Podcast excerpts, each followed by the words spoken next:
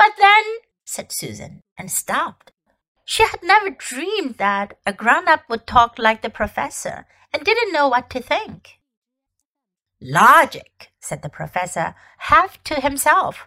Why don't they teach logic at these schools? There are only three possibilities. Either your sister is telling lies, or she is mad, or she is telling the truth. You know she doesn't tell lies, and it is obvious that she is not mad. For the moment then, and unless any further evidence turns up, we must assume that she is telling the truth. Susan looked at him very hard and was quite sure from the expression on his face that he was not making fun of them. But how could it be true, sir? said Peter. Why do you say that? asked the professor. Well, for one thing, said Peter, if it was real, why doesn't everyone find this country every time they go to the wardrobe? I mean, there was nothing there when we looked. Even Lucy didn't pretend there was.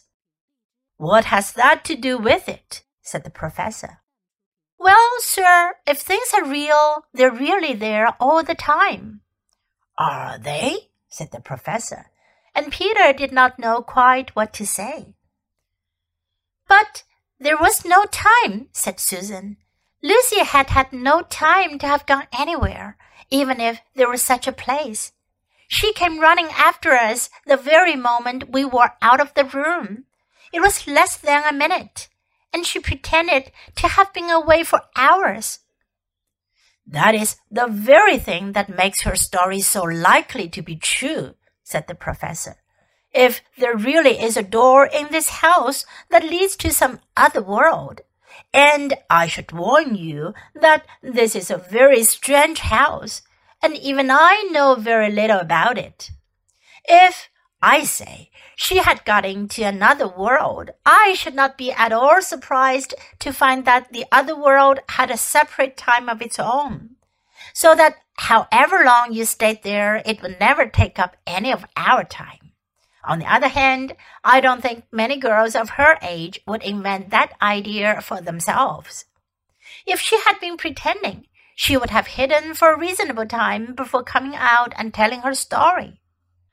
But do you really mean, sir, said Peter, that there could be other worlds all over the place, just round the corner, like that? Nothing is more probable, said the professor, taking off his spectacles and beginning to polish them, while he muttered to himself, I wonder what they do teach them at these schools. But what are we to do? said Susan. She felt that the conversation was beginning to get off the point. My dear young lady, said the professor, suddenly looking up with a very sharp expression at both of them. There is one plan which no one has yet suggested, and which is well worth trying. What's that? said Susan. We might all try minding our own business, said he. And that was the end of that conversation. After this, things were a good deal better for Lucy.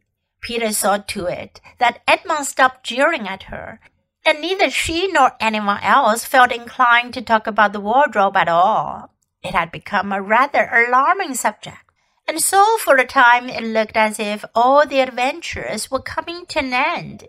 But that was not to be.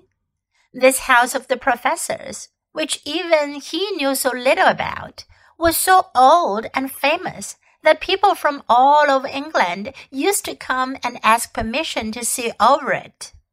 It was a sort of house that is mentioned in guidebooks and even in histories.